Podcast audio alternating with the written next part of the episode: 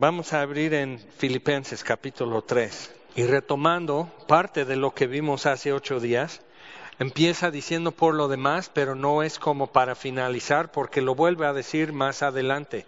Simplemente está como, como diciendo, pues esto es, y lo empieza como a desplegar, a extender en, en las diferentes formas en que eso se puede realmente ya vivir, lo que él ha venido diciendo en capítulo 1 y capítulo 2. O sea, ¿qué, qué es el, eh, o sea, en capítulo 2 cuando habla de que Jesús este, se despojó, siendo en forma de Dios, se despojó, se vació y tomó forma de hombre y forma de siervo. Y luego tomando eso lo llevó un paso más, se hizo obediente, obediente hasta la muerte, muerte de cruz. Entonces como que vemos ese proceso de gloria in profundis, eh, eh, o sea, no en lo alto, sino en lo más bajo, donde también Dios se glorificó. Entonces Pablo escribiendo desde la cárcel para animar a los filipenses que estaban afligidos por él y le mandaron ayuda. Entonces dice, por lo demás, hermanos, gozaos en el Señor. Y eso es muy tema central de Filipenses. Gócense. Y dice, y lo dice regocijaos, otra vez os digo, y aquí dice, no, a mí no me es molesto el escribiros las mismas cosas y para vosotros es seguro. Entonces necesitamos frecuentes recordatorios de gozarnos. Quiere decir que no es siempre automático, que puedes tener adversidad o, o, simplemente hoy no me nace, no se me da hoy como para tener gozo. Entonces, pero Pablo nos está diciendo, sí, a mí tampoco, fíjate. o sea, es, así es. Pero nos dice entonces qué, qué es lo que Él hace. Y en medio de eso, gócense, pero, dice, versículo 2, guardaos de los perros, guardaos de los malos obreros, guardaos de los mutiladores del cuerpo. Y tocamos eso hace ocho días muy de paso. Y mutiladores del cuerpo, la palabra en griego se parece a la palabra que usan para circuncisión. Entonces, pero él dice sí, o sea, es casi, pero no. Entonces son mutiladores del cuerpo. Lo que ellos exigen son los judaizantes, lo que ellos exigen, y con eso ya logras verdadera espiritualidad, no es espiritual. La circuncisión, dice versículo 3, nosotros somos. Dice, eso es la circuncisión no hecha con mano. Colosenses 2, eh, él amplía sobre eso en Deuteronomio, entrando apenas a la tierra prometida, Moisés dice, circunciden sus corazones. Y entonces milenios pasan y todos ellos están, pero ¿cómo? Y por eso en Cristo es la circuncisión no hecha con manos, es, es algo que el otro sería simplemente como, como para mostrar lo inútil y lo insuficiente que sería una pequeña cirugía que es, o sea, cómo eso no toca el asunto realmente. Entonces, pero ellos como que lo hicieron como un ídolo y esto es divino, esto es estar como Dios. Y, y Dios dice, no, o sea, tú tienes que prestarme tu corazón, que yo lo haga, que yo haga algo en tu corazón que tu mano no podría hacer nunca, que yo, que me prestes tus oídos y yo circuncido tus oídos, algo que tu mano nunca podría hacer. Entonces dice, nosotros somos la circuncisión, los que en espíritu servimos a Dios y nos gloriamos. Solo presumimos de Cristo Jesús, no teniendo confianza en la carne. Pero hay tres grupos que nos dice, guárdense de estos, tengan mucho gozo. Y para conservar ese gozo limpio y completo, guárdense de estos, cuídense de estos. Los perros, malos obreros y los mutiladores del cuerpo. Ok, uno ya lo explicamos. Malos obreros y perros. Ok, cuando hablamos de huesero, hay dos tipos de huesero. Uno es el que te, pues como que tienes una zafadura y te reacomoda, entonces es el huesero. No, sino es, esos son los perros, o sea, les das lo que sea. Ahora, ¿por qué les tiene que decir eso en el contexto de creyentes que se congregan? Porque hay hueseros que, o sea, los perros. Ahora, si has ido alguna vez a una boda o fiesta en un rancho, siempre hay perros debajo de la mesa. La mujer sirofeniza que Jesús echó fuera un demonio de su hija, ella le dice, dice, no es correcto dar el pan de los hijos a los perros. Ella siendo gentil. Entonces dice, sí, acepto, no es correcto, pero ellos no lo quieren. Entonces aún los perros debajo de la mesa comen el pan que se cae de los hijos. Entonces dice, ve a tu casa, tu hija ya está bien. Nunca he visto tan grande fe en Israel. Y eran dos gentiles. Un centurión dice, no soy digno de que estés bajo mi techo. Y una sirofenisa sería hoy como libanesa, dice, yo, o sea, sí, yo soy una perra debajo de la mesa, esperando que cae y lo que caiga es bueno. Entonces dice, esa es gran fe. Entonces eso tiene que alterar lo que, lo que es nuestra, nuestro concepto, qué es lo que Jesús busca en mí. Entonces dice, eso es gran fe. Ahora, entonces dice, esos son los perros, buscan cualquier cosa, lo que caiga. Y, y tú podrías decir, bueno, pero, pero, no, aquí, aquí ha habido. O sea que así casi diciéndote, quiero esto. Y este, hubo uno, por ejemplo, que, que decía, no, pues la iglesia primitiva en las persecuciones nunca sabían de una semana a otra si el pastor iba a estar, entonces eran muchos pastores y porque los iban a llevar a la cárcel. Entonces vamos mitad y mitad. Yo predico un domingo y tú predicas otro. Y digo, el problema es que nadie te hace caso. ¿Cómo te explico? O sea, que, feo que lo tenga que decir, pero me obliga porque ya el perro se subía a la mesa. porque un hueso, o sea, que quiere esto, quiere atención, quiere poder decir, quiere, y dices, no sabes ni siquiera lo que estás pidiendo. Y sabes que lo que caiga es bueno. Como yo le dije que no, entonces empezó a decirlo en, otra iglesia. Y por fin, pues ya buscó ¿Dónde? Entonces podrías decir así y digo, mira, esto, o sea, yo no puedo poner el corazón de una persona en la mano de otra persona. Eso es algo que Dios hace, que le da confianza para escuchar una enseñanza y aceptar una autoridad en su vida. O sea, eso no, no puede ser del hombre, porque cuando es, tienes perros, malos obreros y mutiladores de la carne, y eso es lo que dice Pablo, dice, cuídense. Ahora, malos obreros sería como hoy no se hace tanto porque ya todas las refacciones son desechables, pero antes se hacía mucho que podías ir con un mecánico, le das dinero para comprar la refacción, va y la compra, después la devuelve. Entonces, con la nota así, entonces hace un cambio y pone una refacción usada en la caja y dice, esa es la que salió de tu carro. Y tú tienes la idea que la refacción que ya está por aquí y luego aquí y luego meten otra cosa y tornillos, tú ya no ves si metió algo nuevo o, no en tu coche. Entonces iban a cualquier lugar de refacciones usadas y conseguían algo bueno, pero no es nuevo y no lleva garantía. Entonces, y devuelven entonces el dinero del nuevo se queda al mecánico, obreros malos.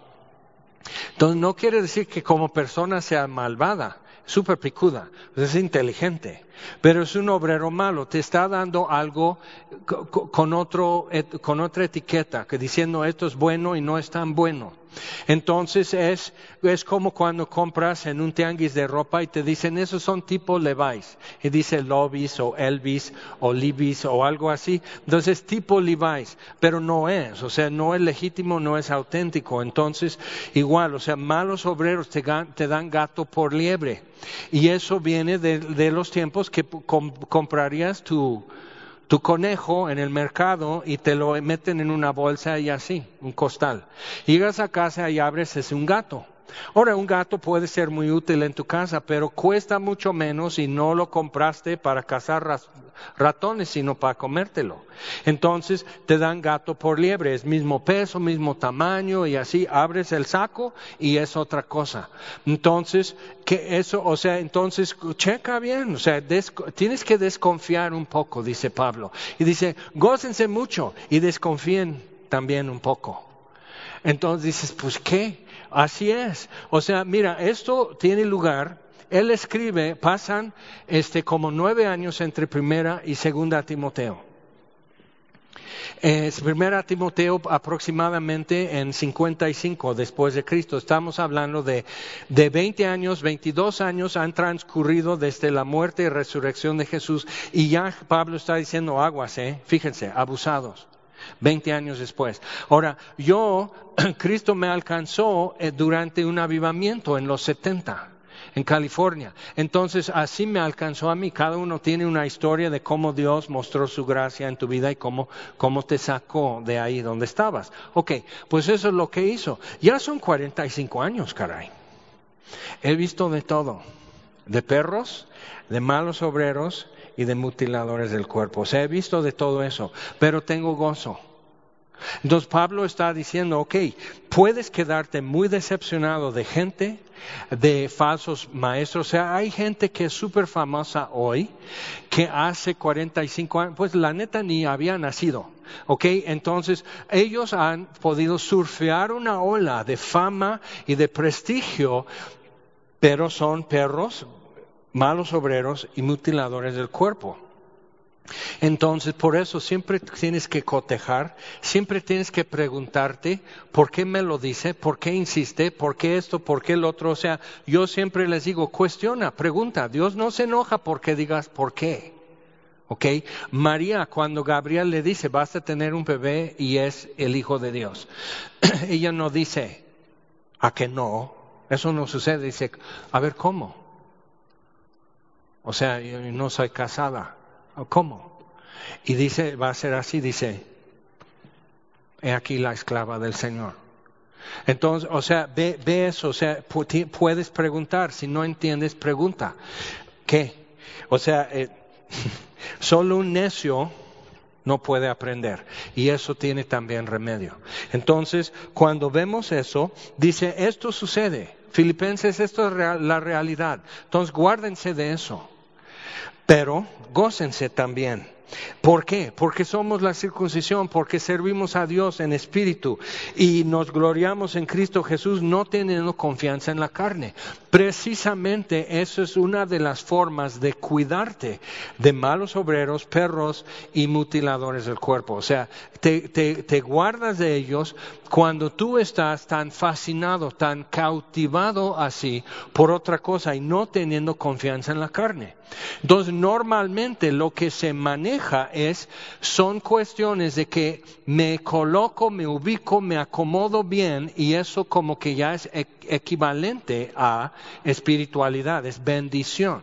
Entonces, y, y hay otras bendiciones que nunca las vemos así. Entonces, vamos adelante con eso. Pablo entonces les dice, yo tengo también de qué confiar en la carne. Si quiero callarle la boca a alguien, empezando con mi nación, pero si yo le quiero callar la boca a alguien, si yo le quiero impresionar a alguien, yo tengo de dónde sacar. Pero es basura, es inútil, no sirvió de nada. Dios me tuvo que salvar, no me pude salvar, no me pude acercar a Él. Dios tuvo que acercarse a mí. Entonces cuando te das cuenta de eso, dices, y todo este rollo, todo este montonero de cosas y de ideas y de, ritos y sacramentos y todo, ¿de qué sirvió?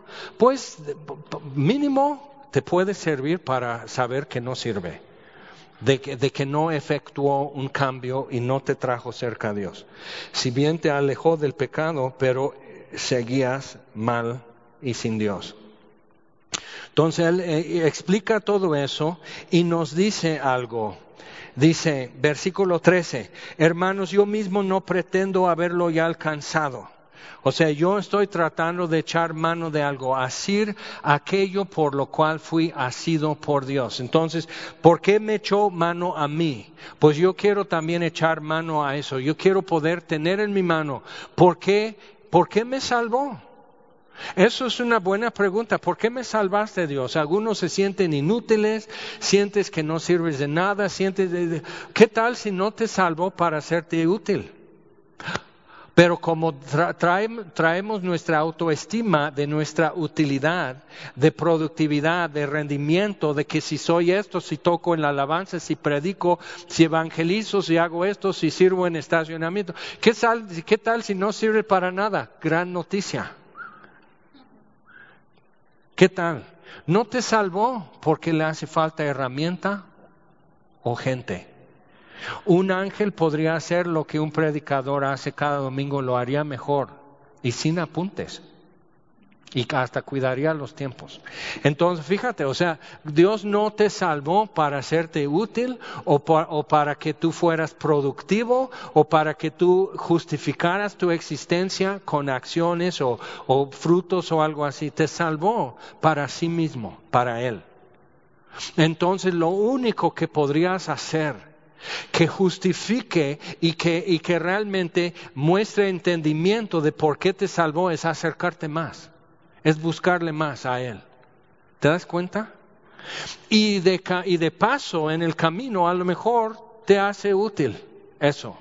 Conociéndole mejor a Él puede ser que te haga útil, puede ser que no. So, la obra se va a hacer.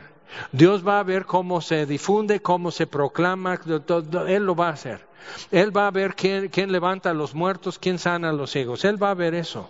Pero te salvó para Él mismo, para sí mismo. Por eso, entonces, ¿quién le va a dar el gusto? Al precio que pagó. Entonces, viéndolo así, entonces dice, yo quiero saber por qué también echó mano a mí. Si puedo echar mano a eso, eso me va a sacar adelante. Entonces Pablo con esa mentalidad dice en versículo 12, ah, no que lo haya alcanzado ya, ni que ya sea perfecto, sino que prosigo por ver si logro. O sea, entonces tengo que extenderme para ver, o sea, me va a costar. Está más allá de mis razones y argumentos y conocimiento. Voy a tener que avanzar en esto más para poder por fin tocarlo en mis manos y decir, ya, ya entendí. ¿Ok? Entonces dice, Hermanos, yo mismo no pretendo haberlo ya alcanzado, pero una cosa hago.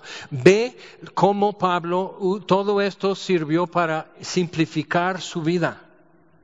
¿Ok? Una cosa hago. Ya no tengo que impresionar a nadie, tengo con qué impresionar, empezando con mi nación, pero aún entre los griegos.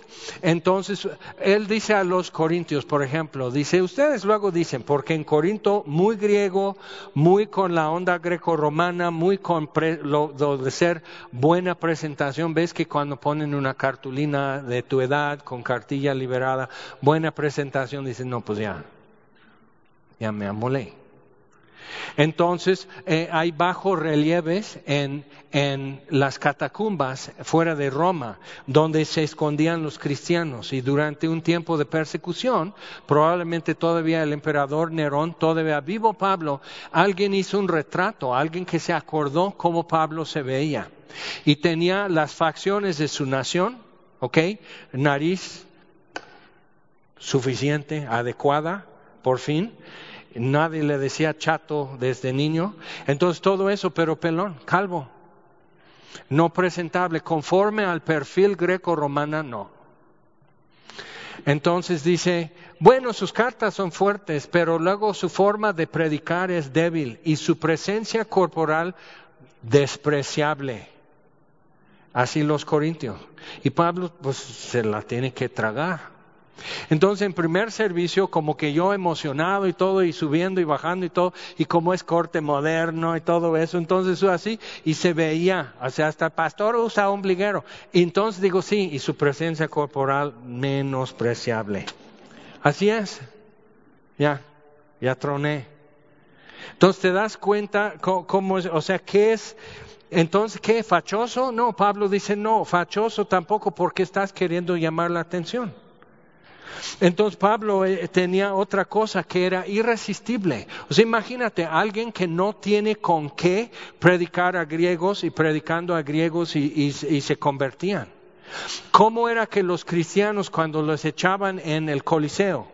en Roma y ya están subiendo las rejas y están saliendo osos y leones y todo eso para matarlos y los cristianos se arrodillan y se despiden y dicen hasta pronto. Y se abrazan y oran y empiezan a cantar y ya se echan encima los animales. Y la gente viendo eso, a rato ya no era divertido. A rato ya no. Y a rato la gente bajaba. Entonces ya no era como sano políticamente divertir y distraer a los romanos con, sus quejas contra el gobierno. Entonces no era como muy sano políticamente ah, que los mismos romanos digan, yo quiero lo que tienen que eso es irresistible, pero ¿qué era? Y Pablo dice, más arriba, Versículo 8. Ciertamente aún estimo todas las cosas, todo lo que podía ser ventaja para mí, todo lo que me colocaba, me ubicaba y me, me hacía como salir adelante en el mundo, eh, dice, aún estimo todas las cosas como pérdida por la excelencia del conocimiento de Cristo Jesús, no saber cosas acerca de Él solamente, sino conocer, conocerle a Él, mi Señor, por amor del cual lo he perdido todo y lo tengo por basura, para ganar a Cristo y ser hallado en Él, no teniendo mi propia justicia, que es por la ley, que era buena. Con eso cerraba la boca de cualquier acusador, nadie le podía despreciar, al menos en su nación. Y a los Gálatas escribe cómo era, cómo rebasó a todos los de su edad, y ya estaba en el concilio y ya era considerado rabino y todo eso, y estudió con el mejor que fue Gamaliel, y, todo, o sea, eso era como sus credenciales, y dice, no, lo he perdido todo y lo tengo por basura solo me estorbó, solo me hizo envanecerme, solo me hizo como ponerme más terco y más necio, de manera que Él me tuvo que tirar de mi caballo rumbo a Damasco para que yo le pusiera atención. Y tuvo que mostrarme su gloria. ¿Quién de ustedes ha visto la gloria de Jesús en su rostro que Pablo vio en el camino a Damasco? Pero Pablo no dice, sí, así de consentido, dice, no, así de necio, así de obstinado, así de terco así de burro yo, que me tuvo que tirar con su gloria, tirarme al suelo y dejarme ciego con lo que vi, para que yo pudiera decir, ¿qué quieres que yo haga? Y tú y yo, sin esa gloria, hemos podido también decir, ¿qué quieres que yo haga? Con menos gloria, con menos impresión con menos asustados y demás. O sea, todo eso. ¿Por qué? ¿Por qué? Y eso es lo que tenemos que decir. ¿Qué es lo que finalmente va a hacer la diferencia cuando cuesta y cuando cuenta? ¿Qué es lo que me suple, lo que voy a necesitar cuando gozarme es difícil o más bien imposible? Entonces, a fin de conocerle, no quiero lo demás lo doy a cambio de conocerle y el poder de su resurrección y la participación de sus padecimientos, llegando a ser semejante a él en su muerte. Si en alguna manera llegase a la resurrección de entre los muertos, no que lo haya alcanzado ya, sino, ni que ya sea perfecto, sino que prosigo por ver si logro. Ahora entendemos qué es lo que quiero lograr. Conocerle y el poder de su resurrección, eso es todo lo que importa. Versículo 13, yo mismo no pretendo haberlo alcanzado, ¿ya? Pero una cosa hago, así entonces mucho más sencillo, ya aligerado para el camino, alivianado para lo que realmente importa, dice, olvidando ciertamente lo que queda atrás, extendiéndome a lo que está adelante. O sea, vas a tener que estirarte, vas a tener que pararte, levantar tu trasero de tu asiento y ir por lo que te da o arrebatarlo. Jesús dice, el reino de Dios es arrebatado por los vivos. Los sonsos se lo tienen que llevar. Eh, o sea, Jesús. Eso es lo que está diciendo, vivos, no Zoe, vida esencial como vida eterna, sino vivos, los vivos los abusados, arrebatan el reino de Dios. Pero entonces hasta eso te lo cambian los malos obreros. Y dicen, bueno, entonces, ¿quieres esto? ¿Quieres vivir en esta casa en Houston? Ve por esa casa, es tuya. Y ve, y ahí está, y dice, sí, eso es lo mejor que va a haber. ¿Y quién va a limpiar? Bueno, entonces ve por una muchacha. o sea, ¿cómo? ¿Eso es lo mejor que me pueden ofrecer? ¿Es lo, o sea, es todo? Y Pablo dice, todo eso podía tener, y hasta lo tuve. Y ven la ruina que dejé. Entonces, a fin de conocerle, el poder de su resurrección, la participación de sus padecimientos, versículo 10. Es el paquete, sí. Si me presta sus cicatrices, me las va a quitar en la resurrección, pero si me presta sus cicatrices, me las llevo, me las pongo. Si me pone una corona de espino, bueno, pues vamos, sí, va. O sea, qué honor, qué privilegio. Los apóstoles salen del concilio y les pegaron con palos, no con un palito así, con palos de escoba, así. ¡Sas! ¡Ah! ¡Sas! Con daño a los riñones, con daño a los discos de la columna, o sea, todo lo que entonces Pablo sube a un púlpito en Corinto y ya está rengo, y ya no se endereza y lo apedrearon en Listra, entonces ya trae orejas así como de boxeador y la nariz chata o fuera de línea y, y deforme aquí por la pedrada.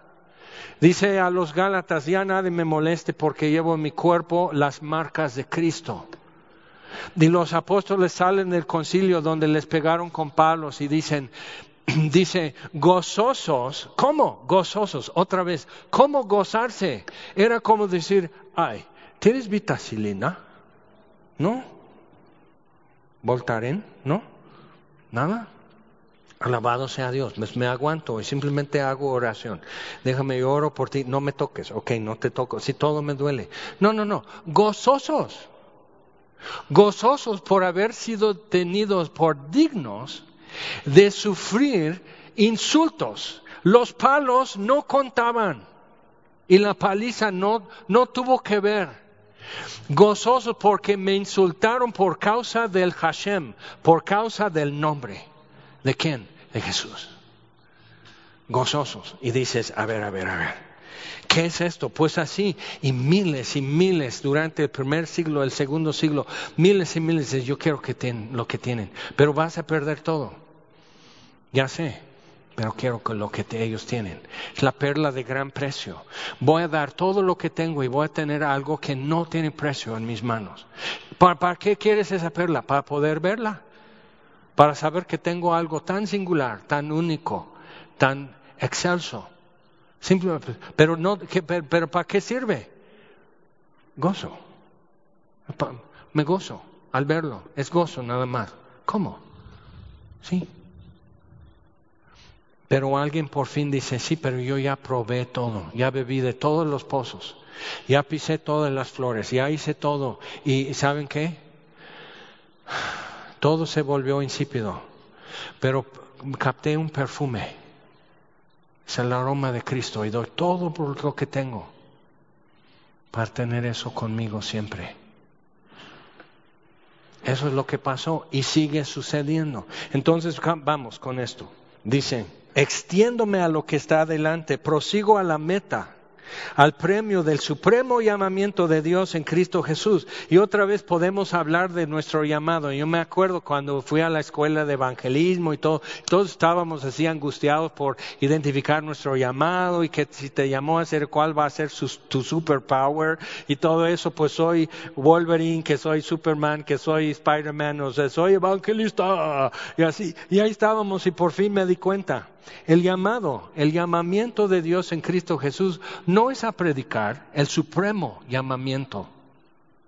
Lo que es finalmente todo lo que importa. No es evangelista, no es profeta, no es esto, no es el otro, no es servir en estacionamiento. Y ya soy jefe de equipo en estacionamiento en Semilla Cuerna. Digo, ¡uh! Asústame. Pero en cien años no vas a hacer eso. Pero ¿qué entonces fue el supremo llamamiento de Dios en Cristo Jesús? Ya nos lo dijo, a fin de conocerle. ¿Qué fue el llamamiento de Jesús? Jesús, Hebreos 12, por el gozo puesto delante de él. ¿Qué fue el gozo? Su Padre. Por el gozo puesto delante de él sufrió la cruz menospreciando lo propio. Eso es así y así los apóstoles, pero hombres y mujeres y niños y niñas. O sea, en la China cuando hubo un levantamiento principios del siglo XX y fue muy, violento, fue muy político, pero pasó a llevar y arrastrar a muchos misioneros y cristianos, iglesias y todo. Entonces ya los tienen así y es la mamá. El papá, quién sabe de qué le hicieron y ya lo despedazaron. Y es la mamá, los hijos y los van a decapitar. Y los niños empiezan a llorar. Y la mamá dice, niños cállense, esta noche cenamos con el rey. ¿Quién habla así? Pablo dice, a fin de conocerle y el poder de su resurrección. Ahí está el vínculo. Para conocer esto tienes que conocerle a Él. Pero conociendo el poder de su resurrección, da vuelta a todo. Entonces dice, prosigo a la meta. Y que al decir eso, prosigo a la meta, es, es una combinación de palabras en griego. Ellos trazaban carriles y, límites de canchas o carriles para, para, carreras, lo trazaban con cal, como hoy también se hace todavía. Entonces, si tú estás en una carrera, vamos a decir de 200 metros, en un estadio, los 200 metros terminan todos en el mismo lugar, aquí donde está el listón.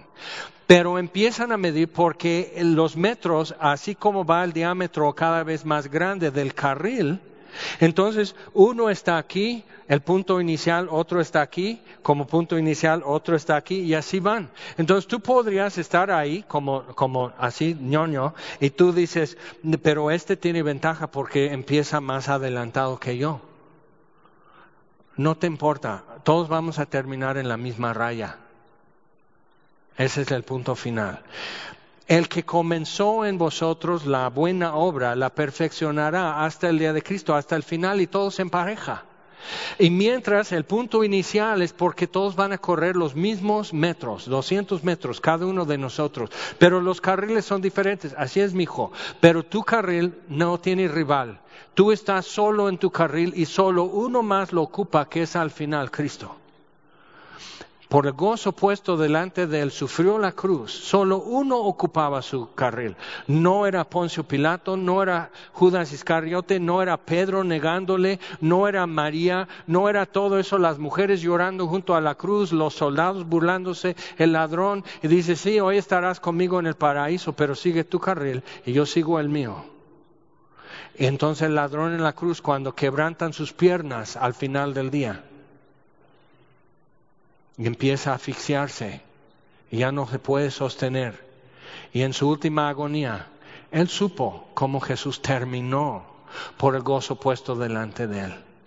Acuérdate de mí cuando vengas en tu reino. Y los últimos minutos de su vida pudo concretar y plasmar y terminar eso en los últimos metros. O sea, en una carrera así, o sea, tienes que como, como medirte, el arranque es muy importante, el pistolazo, ¡pras! y así, todos empiezan así, y lo ensayan y lo, lo practican diez mil veces, el arranque. Porque si arrancas y tropiezas sobre tus agujetas en los primeros tres pasos, ¿a qué viniste? Entonces, el arranque es importante y luego tienes que así, y uno te está rebasando, no veas a los lados. Tienes que correr el número de pasos que todos. Son las mismas zancadas. Si son 200 metros, van a ser 200 zancadas para terminar tu carrera. Pero él empieza aquí. Él empieza aquí. 200 zancadas son 200 metros. Vámonos. Pero yo tengo piernas más cortas. A ver, ¿me prestan a Vanessa? Ven, ven, ven tantito. Y todos están así. Ok. Ahora te voy a pedir una cosa, a ver si lo pueden captar en cámara. Ok, desde aquí, echa un salto para allá. Respira bien y un, dos, tres. Pras, a ver hasta dónde. Bien, ok, de aquí llegó aquí. Gracias, mija. Ok, y a ver, a ver, a ver. Sí, Mira, su presencia corporal no es despreciable. Ok, párate allá. A ver, ok, ella llegó acá. Un, dos, tres, salta. Ok, gracias. Rebasó. Claro, tiene más estatura, más fuerza, menos pena, más pena, pero entre todos los factores, pues llegó más lejos. ¿Ok? En Efesios 3, 20 y 21, Pablo dice, una doxología, dice, al que es poderoso para ser mucho más abundante de lo que pedimos o entendemos, lo que puedes imaginar o lo que sabes pedir. Y puedes estudiar toda la Biblia y tener todos tus antecedentes bíblicos de qué pedir y qué, qué es lo que Dios quiere hacer. En los 70 se hizo como y más en los 80 como de moda y hasta pulseras y playeras y gorras, ya sabes el rollo, que ¿qué haría Jesús? Y eso como a muchos les empezó a resolver tentaciones y dilemas y qué haría Jesús, pero te voy a llevar más lejos, a Pablo. Porque hay muchos, muchas situaciones que tú y yo enfrentamos, o hasta el mismo Pablo. Pablo no tuvo que decidir, bueno, ¿qué hago cuando una prostituta del templo de Diana en Éfeso quiere conocer a Cristo, pero no tiene ropa adecuada? ¿Qué hago? ¿Qué hago? ¿Qué hago? O sea, ¿cómo, ¿qué haría Jesús? Entonces hay miles de opiniones sobre eso, pero otra cosa que podemos hacer, que, que, eso requiere caminar con Él, no tener a Jesús como referencia o algo teórico que tú observas, sino con quien realmente estás. No has estado, sino estás caminando. Es qué está haciendo Jesús. Entonces tú entras en situaciones y tú pregúntate, ¿qué está haciendo Jesús? Hay desorden, hay confusión, hay conflicto, hay paz, hay necesidad, hay gozo, pero ¿qué está haciendo Jesús? Y empieza a preguntarte eso, a ver cómo te empieza a mostrar lo que Él está haciendo. Entonces, ve eso, o sea, Él es poderoso para hacer mucho más abundantemente y la, combinación de palabras en el griego usa la palabra hiper, como nosotros decimos hiperactivo, hipertenso. Entonces, hiper, y luego usa otra palabra de, de algo que está tan lleno que se empieza a desbordarse, pero agrega otro prefijo que es ek, que es fuera de, entonces es, es algo tan superabundante que revienta, no solo se, como que rebosando en la canasta, ya revienta la canasta, revienta el costal, revienta el tonel, el tanque la maleta, la mochila no le cabe y se descose. ¿Ok? Que es, muy, es poderoso para ser mucho más abundante de lo que pedimos o entendemos. Entonces, Vanessa saltó y llegó hasta ahí. Hasta ahí pudo. Entonces el, próximo salto fue más lejos. Ahora, va a llegar el día que Vanessa se va a emparejar con, ese salto. Hoy no. Pero Dios, cuando dice usa, usa, hiper dos veces, y lo que da a entender es que Dios está desde, Él tiene otra perspectiva y Él toma la medida. ¿Ok? Eso es lo que entiende. Él toma la medida. Entonces Él puede tomar la medida y rebasar. ¿Ok? Mucho más abundantemente. O sea, Él rebasa eso. Entonces, bueno, yo solo doy hasta esto. Yo solo puedo hasta esto. Y Dios puede desde arriba así tomar la medida y decir, ok, a ver, dame tu mano. Ahora, salta. Ok. Él es poderoso para hacer mucho más abundantemente de lo que pedimos o entendemos según el poder que opera en nosotros. Filipenses 3 dice a fin de conocerle, 3.10, y el poder de su resurrección. Y luego más abajo dice, Versículo 15. Así que todos los que son, este, los que somos perfectos o completos, esto mismo sintamos. Si otra cosa sentís, esto también os lo revelará Dios. Y él dice, yo sé que estás en otro punto. Que, que tú todavía tú estás ah, con la idea de que si te haces útil a Dios, te amará más. ¿Sí o no? Seamos honestos. Si soy más útil a Dios, me ama más. Si le alabo mejor, me ama más. Y te lo enseñan. Te lo enseñan, te lo enseñan en las iglesias y desde escuela dominical.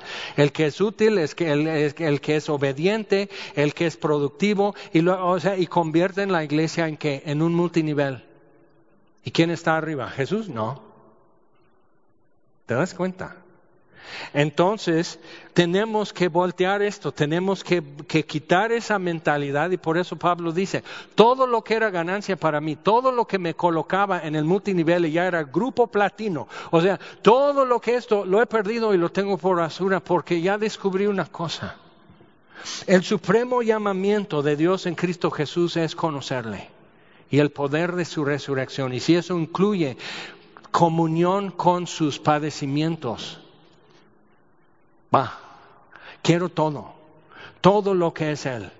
Para mí el vivir es Cristo y el morir es ganancia. O sea, Pablo, la vida le, fue muy simplificada por su situación. Ahora, para nosotros quizás es más complicada, pero no tanto. Porque a quién lo escribe? A filipenses, que eran casados y casadas, con negocios, con empleos, con situaciones, con obligaciones, con persecuciones, con aprobación, lo que fuera. O sea, ellos tenían todo el paquete y toda la mezcla que nosotros. Y dice, gócense mucho, cuídense de esto, pero tengan mucho gozo.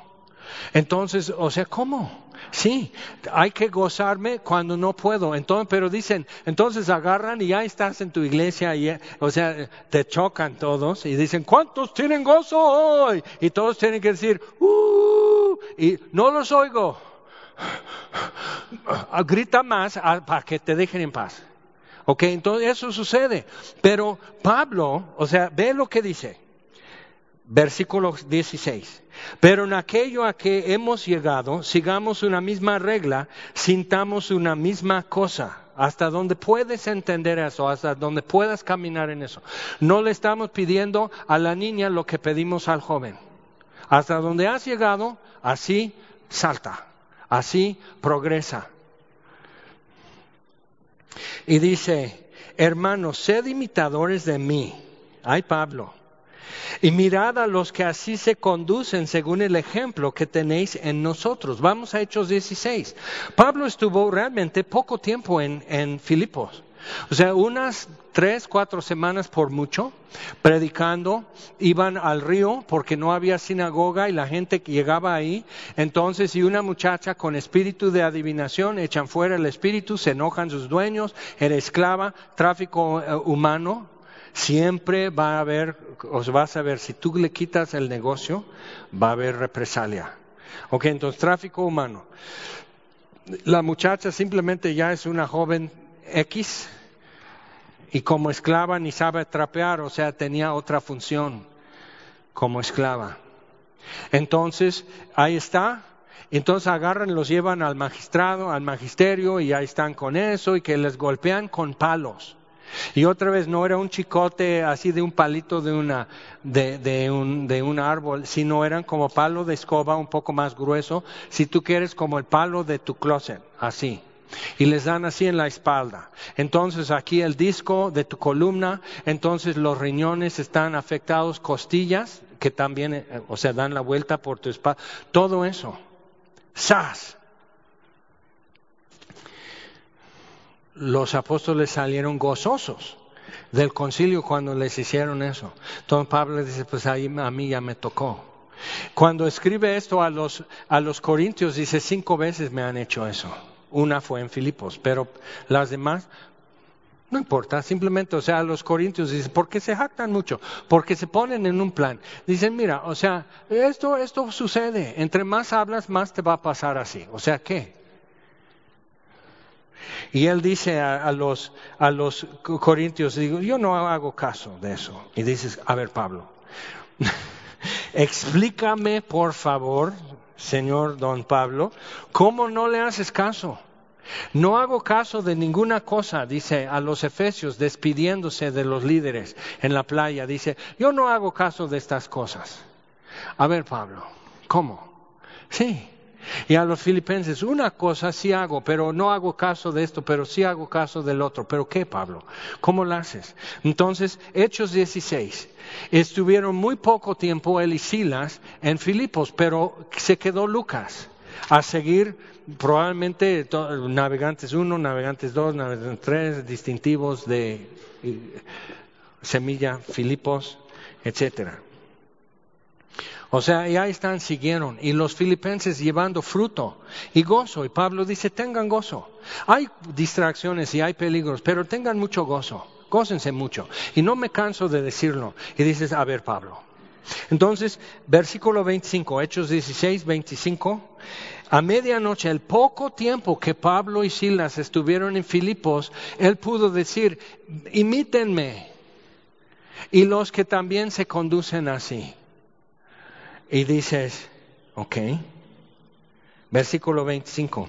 Pero a medianoche orando Pablo y Silas cantaban himnos a Dios y los presos los oían. Y después un terremoto, se abren las puertas de las celdas y, todo eso, el carcelero les lleva, les pone un guento y lava sus heridas y todo eso. Estaban muy mal estos hombres.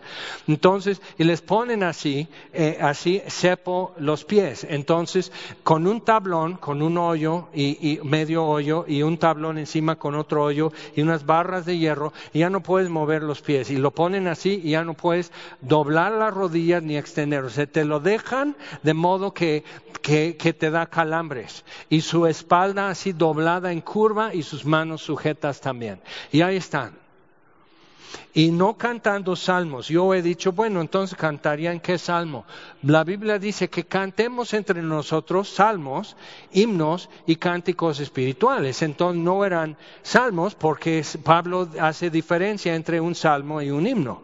Y cánticos espirituales normalmente se entiende que era como un tipo de karaoke espiritual en la iglesia, algo espontáneo. Entonces, himnos son, en el mundo griego, es una composición musical que dice algo, como el himno nacional, ¿ok? Himno. Entonces cantaban himnos. Los himnos cuando mi papá era niño, que eran del, del día, son por ejemplo como, hallé un buen amigo, mi amado Salvador. ¿Qué? Contaré lo que él ha hecho para mí. Y ahora esos dice, ay no, me dan escalofrío los himnos. Ay, qué flojera. Pero era mucho gozo. Y yo me acuerdo empezando en un templo y así, y así cantaban. Si el mundo me persigue, si sufro tentación, entonces pues era la realidad de su vida. Es lo que vivían.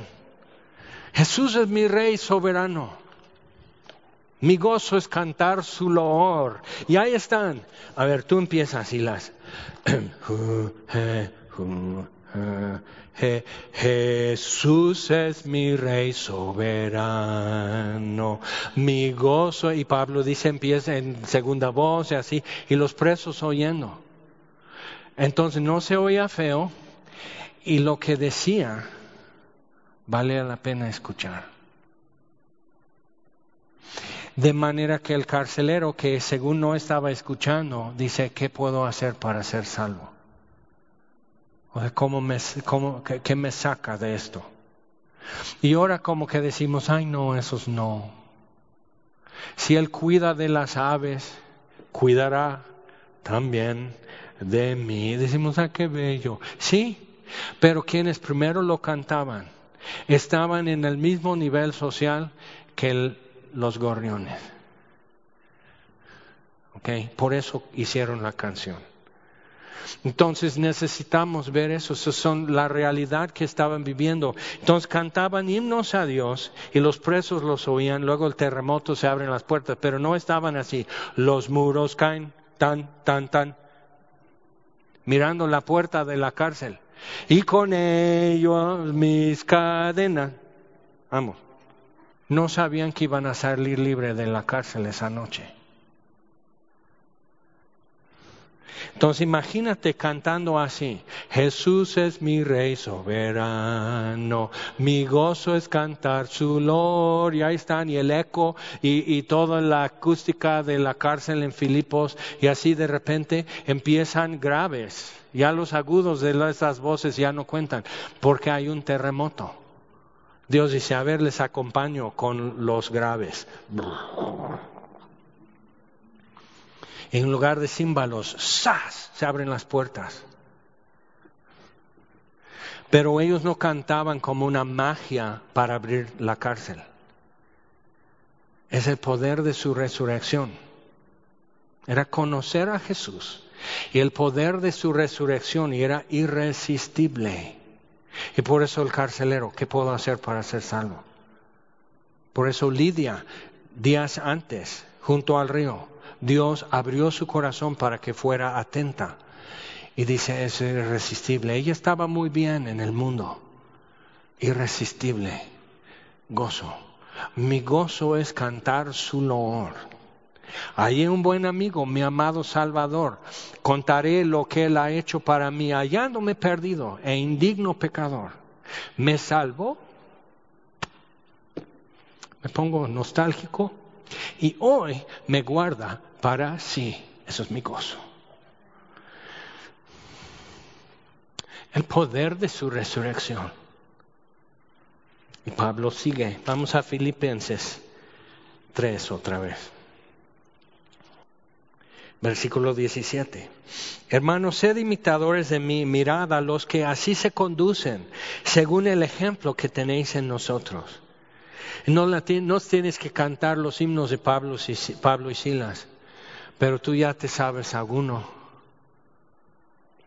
Porque dice, o sea, hay, siempre hay una opción abierta, porque por ahí andan muchos, otra vez gócense, pero abusados de los cuales os dije, pero en tan pocos días que estuvo en Filipos y Pablo está diciendo, cada rato decía, eh, Jesús resucitó hermanos, van a ver quiénes va, quieren explotarte por eso. Eh, es que ahora tengo suficiencia en Cristo, pero va a haber gente que te va a querer trasquilar. O sea, él tenía que, que sazonar todo el gozo y toda la predicación del Evangelio con advertencias.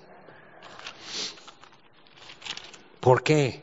Porque hay muchos de los cuales, cuales, os dije muchas veces y aún ahora lo digo llorando, que son enemigos de la cruz de Cristo. Ahora, si fueran obviamente enemigos de la cruz de Cristo, obviamente blasfeman, obviamente persiguen y todo eso dirías, no, pues de ellos ya me cuido. No, serían los que, como Pablo dice a los, a los, a los, eh, a Timoteo, en segunda Timoteo, ya nueve años después de primera Timoteo, ya falta un año o menos y Pablo de esa cárcel ya no va a salir vivo y dice, mira, ten cuidado, porque en los últimos tiempos será así.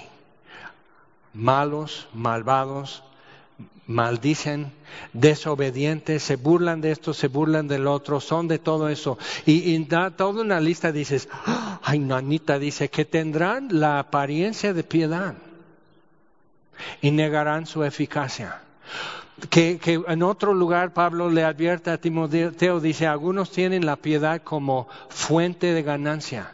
Entonces adoptan un modo, adoptan lenguaje, salutaciones, versos bíblicos, sirven, hacen todo. Pablo dice, cuidados con los malos obreros, porque ven la piedad como fuente de ganancia.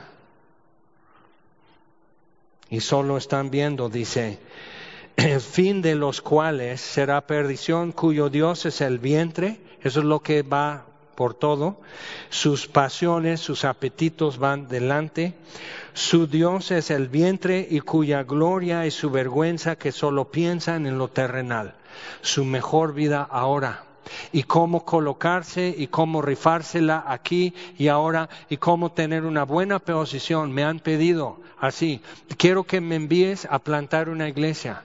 Y digo, ¿yo qué? ¿Yo qué culpa tengo? que no te dan chamba en ningún lado. Carlos Spurgeon, en un discurso a sus alumnos, que tenía un instituto bíblico para predicadores en Londres, entonces les decía, cuando alguien ya estaba trabajando en una zapatería y le corren, y ya en una tienda de abarrotes y le corren, o sea, esto no puede vender listón ni a su mamá para que borde. No le vas a poner en un público, porque no cree en lo que dice y nomás lo ve como fuente de ganancia. Entonces dice que solo piensan en lo terrenal, mas nuestra ciudadanía, donde pertenecemos y donde podemos estar. Y si y tú dices, ya estoy hallándome, ya estoy como colocándome en el mundo, no, el mundo ya se está colocando en ti, ya está tomando control de territorio y tú no estás haciendo tu nicho o tu espacio o tu carrera o algo así, sino ya abrió camino en ti y necesitas entender lo que puede estar sucediendo. Dice, nuestra ciudadanía está en los cielos, de donde también esperamos al Salvador, al Señor Jesucristo, el cual transformará el cuerpo de la humillación nuestra de estar en la tierra de, que por querer ser relevante, entonces una camisa más moderna y luego como el corte es más moderno, es más corto, entonces si haces esto, si enfatizas predicando, tienes que andar haciendo eso y tu presencia corporal es despreciable. Y, así, y dices, sí, eso es lo que somos. Bienvenido a Semilla Cuerna que es lidiar con estacionamiento, con el calor, con la rampa, con esto, con los baños, y esto con el, largo del sermón, con proyecciones, con sonido, todo. Bienvenido, o sea, esto es, y no, ahora pasa al otro lado de la calle, Club Semilla, es otro rollo. Entonces, ves todo eso, dices, sí, sí, sí, esto es. Es un lío, es cansancio, es, es, eh, o sea, así, pero ¿sabes qué? A fin de conocerle es aquí, es aquí y ahora que podemos aprovechar al máximo y sacarle provecho al, al momento en cualquier situación, dice Pablo, en todo a fin de conocerle y el poder de su resurrección y, el, y la comunión de sus padecimientos. Eh, aquí quiero todo el paquete. Solo va a tener su mejor sabor ahora ya en la gloria, ya en la eternidad, diez mil años de aquí, ya resplandecientes como el sol delante de Él, seguiremos cantando de su gracia sublime, pero realmente las dudas ya no existirán. Ya no existe esa presión. Así mis pulmones alcanzan para todo, entonces porque ya terminé mi carrera, ya crucé el listón, ya terminé. Ya llegué a esto. Entonces es ahora que es sudor en mis ojos, dolor en mi pecho, pulmones, mi rodilla, mi cadera, esto y el otro. Y dice, sí, pero los últimos 20 metros de la carrera te están costando más, pero es ahí con donde se define.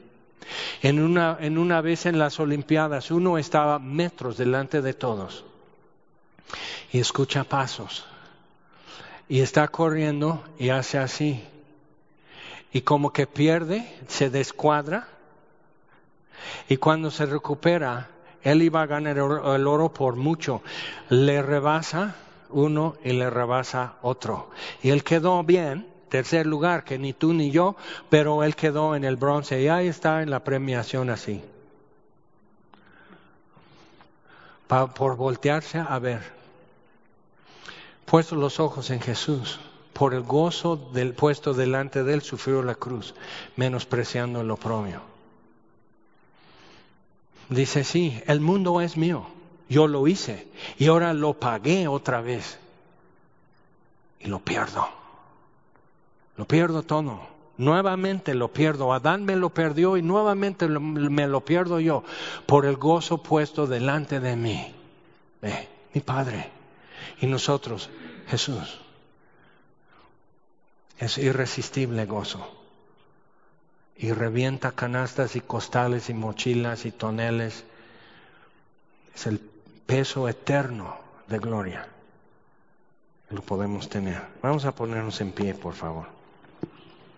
Y esperando que esto naranja ya siga a amarillo, el semáforo vaya siguiendo bien y, no se regrese para atrás, porque es muy bonito poder juntarnos aquí y esperando el día que a cara descubierta ahora tiene mejor significado para nosotros. Nosotros todos a cara descubierta, contemplando su gloria, somos transformados de gloria en gloria por su Espíritu. Vamos a orar.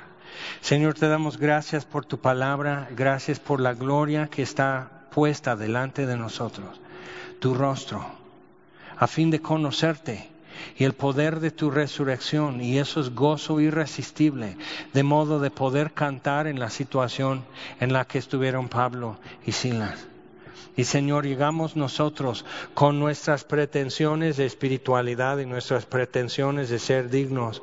Y ante todo eso, tiramos a un lado el carbón y a otro lado el cuaderno y confesamos, no sabemos dibujar.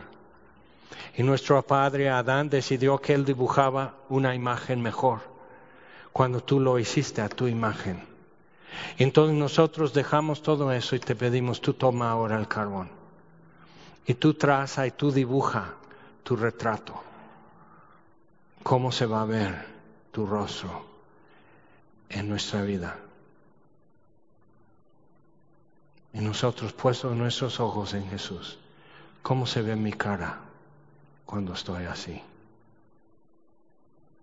Y te damos gracias, Señor, y pedimos esto en el nombre de Jesús. Amén.